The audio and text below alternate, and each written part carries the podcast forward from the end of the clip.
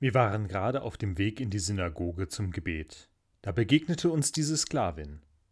Lukas schreibt von den ersten Schritten der Apostel Paulus und Silas in Europa. Vor kurzem waren sie in Philippi angekommen und nun hatten sie bei der Purpurhändlerin Lydia eine Unterkunft. Die Erlebnisse vorher konnte Lukas noch sehr distanziert beschreiben, doch bei der Begegnung mit dieser Frau, dieser Sklavin, da ist er mittendrin. Diese Sklavin hatte einen Wahrsagegeist, der ihren Besitzern eine Menge Geld einbrachte. Es ist offensichtlich, diese Frau ist eine Gefangene ihrer Herren. Sie wird von einem Geist gequält und von ihren Besitzern missbraucht. Der Wahrsagegeist zwingt die Frau, den Aposteln zu folgen. Doch nicht nur folgt sie ihnen, nein, sie schreit ihnen nach. Diese Männer dienen dem einzig wahren Gott. Sie verkündigen euch den Weg zum Heil. Das geht so über mehrere Tage. Bis Paulus sich genervt zu ihr umdreht. Ich gebiete dir im Namen Jesu Christi, dass du aus ihr ausfährst. Schweigen. Die Frau muss nicht mehr schreien. Der Geist, der ihr die Worte flüsterte, ist weg. Paulus hat sie davon befreit, doch ihre Herren sind gar nicht begeistert. Denn wenn sie nicht mehr wahrsagen kann, dann bringt die Sklavin keinen Gewinn ein. So greifen sie sich Paulus und Silas und zerren sie vor den Stadtrichter. Die Anklage lautet Sie sind Juden und sie bringen Chaos in unsere Stadt. Die Menge rund um die Richter tobt.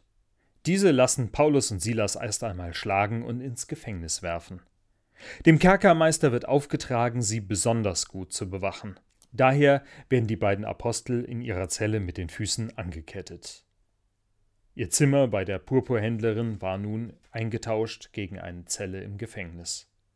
Doch Paulus und Silas geben sich nicht Selbstmitleid und Schmerzen hin. Es ist mitten in der Nacht, und die beiden tun, wozu sie eigentlich auf dem Weg waren.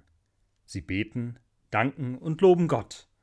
Und die übrigen Gefangenen werden Zeugen dieses Gottesdienstes, der mit einem Beben endet. Der Boden schwankt und sämtliche Türen des Gefängnisses gehen auf. Die Fesseln der Gefangenen werden gelöst. Der Weg in die Freiheit steht ihnen offen. Das Beben war so heftig, dass der Kerkermeister aufwachte und sich sofort vom Zustand seines Gefängnisses überzeugen musste. Der Schreck fährt ihm in die Glieder, als er ankommt, die offenen Türen sieht. Alle Gefangenen müssen geflohen sein. Er weiß, dass er die Verantwortung dafür tragen muss. Die Strafe für sein Versagen wird grausame Folter sein, und daher greift er zu seinem Schwert und will sich töten. Doch er wird aufgehalten. Aus den Räumen hört er Paulus rufen Tu dir nichts an, wir sind alle noch hier. Zitternd kommt er in den Raum und findet alle seine Gefangenen. Was muss ich tun, damit ich gerettet werde? so fragt er sie. Die Antwort mag ihn überrascht haben. Glaube an den Herrn Jesus, so wirst du und dein Haus selig.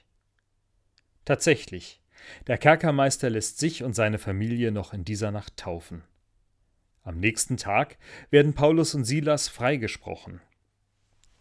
Die Stadtrichter müssen sich offiziell bei den beiden entschuldigen. Die Apostel können sich noch von Lydia verabschieden, bevor sie weiterziehen. Gefangenschaft und Freiheit. In dieser Geschichte werden verschiedene Formen der Gefangenschaft gezeigt. Da ist zum einen die Sklavin, die von einem Geist gefangen gehalten wird. Und diese Gabe bringt sie in die Gefangenschaft solcher Herren, die mit ihr Geld verdienen. Ihre Gefangenschaft ist sehr offensichtlich, und sie kann sich nicht aus eigener Kraft daraus befreien. Sie braucht jemanden, der von außen kommt und ihr hilft, die Fesseln abzuwerfen. Paulus stoppt den Zwang in ihr, alles, was sie sieht, aussprechen zu müssen. Paulus und Silas selbst werden in Fesseln gelegt. Sie geraten durch falsche Anklage in Gefangenschaft. Doch sie lassen sich dadurch nicht beeindrucken. Ihren Körper kann man gefangen nehmen. Doch sie sind und bleiben frei in ihrem Glauben. Egal in welcher Not sie sich befinden, ihr Vertrauen auf Gott trägt sie durch. Doch unser letzter Gefangener ist der Kerkermeister. Und das klingt sehr paradox, doch er haftet für seine Gefangenen. Wenn er sie entkommen lässt, dann muss er an ihrer Stelle die Strafen zahlen. Und was für ihn ein Geschäft sein sollte, kann schnell zum Ruin werden. So ist er gleichzeitig Wächter und Gefangener seiner Angst, dass er nicht gut genug bewacht. Doch er wird befreit von seiner Angst, und das nicht, weil er gut genug aufgepasst hätte.